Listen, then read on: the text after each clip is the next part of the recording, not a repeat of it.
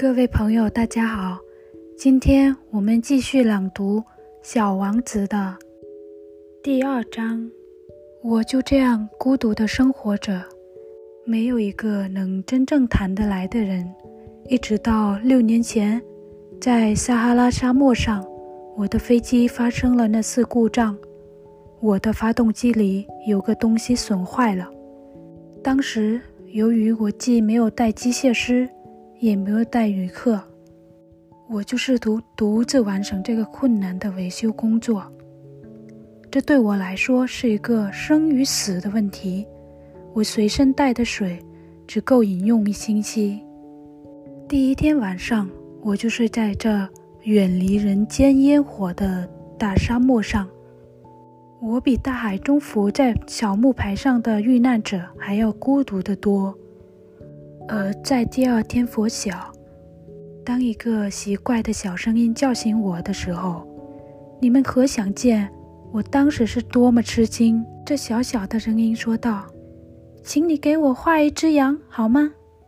啊，给我画一只羊！我像是受到惊雷轰击一般，一下子就站立起来。我使劲地揉了揉眼睛，仔细地看了看周围。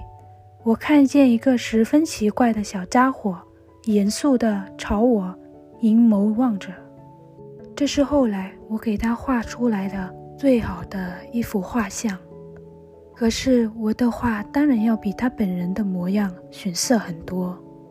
但这不是我的过错。六岁时，大人们使我对我的画家生涯失去了勇气，除了画过开着肚皮的。和闭着肚皮的蟒蛇，后来再也没学过画。我惊奇地睁大眼睛，看着这突然出现的小家伙。不要忘记，我当时可是失事在远离人烟千里之外的地方。他既不像在沙漠中迷了路，也没有半点疲乏、饥渴、惧怕的神情。而这个小家伙给我的印象是，他丝毫不像一个迷失在荒无人烟的大沙漠中的孩子。当我终于又能说出话来的时候，我对他说道：“但是你在这干什么？”可是他却不慌不忙的，好像在说一件很重要的事一般，对我重复的说道：“请给我画一只羊。”当一种神秘的东西把你镇住的时候，你是不敢不听从它的支配的。在这荒无人烟的沙漠上，面临死亡的危险的情况下，尽管这样的举动使我感到十分荒诞，我还是掏出了一张纸和一支钢笔。这时，我又记起我只学过地理、历史、算术和语法。就有点大不高兴地对小家伙说：“我不会画画。”但他回答我说：“没有关系，给我画一只羊吧。”因为我从来没有画过羊，我就给他画了我经常画的两幅画中的一幅，就是那幅闭着肚皮的巨蟒。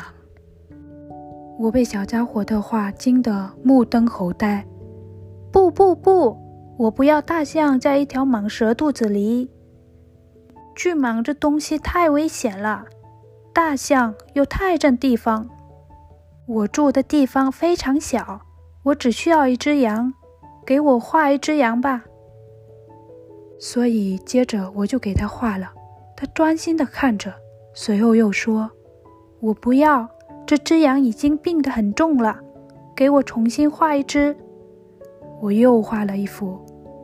我这个位朋友温柔宽容地笑了，他说道：“你看，这不是小羊，而是一头公羊，还有犄角呢。”于是我又重新画了一张，这幅画同前几幅一样，又被拒绝了。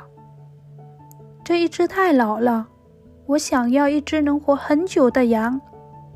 到了这个时候，我的耐心用完了。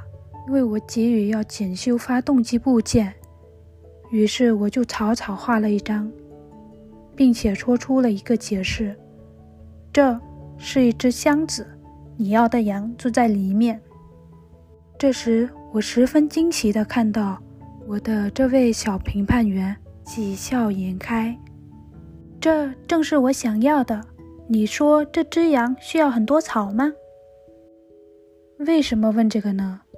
因为我住的地方所有东西都非常小。我给你画的是一只很小很小的小羊，地方小也够喂养它的。他把脑袋靠近这张画，它并不像你说那么小。瞧，它睡着了。就这样。我结识了小王子。好了，各位朋友，小王子的第二章到这结束，我们下次再见。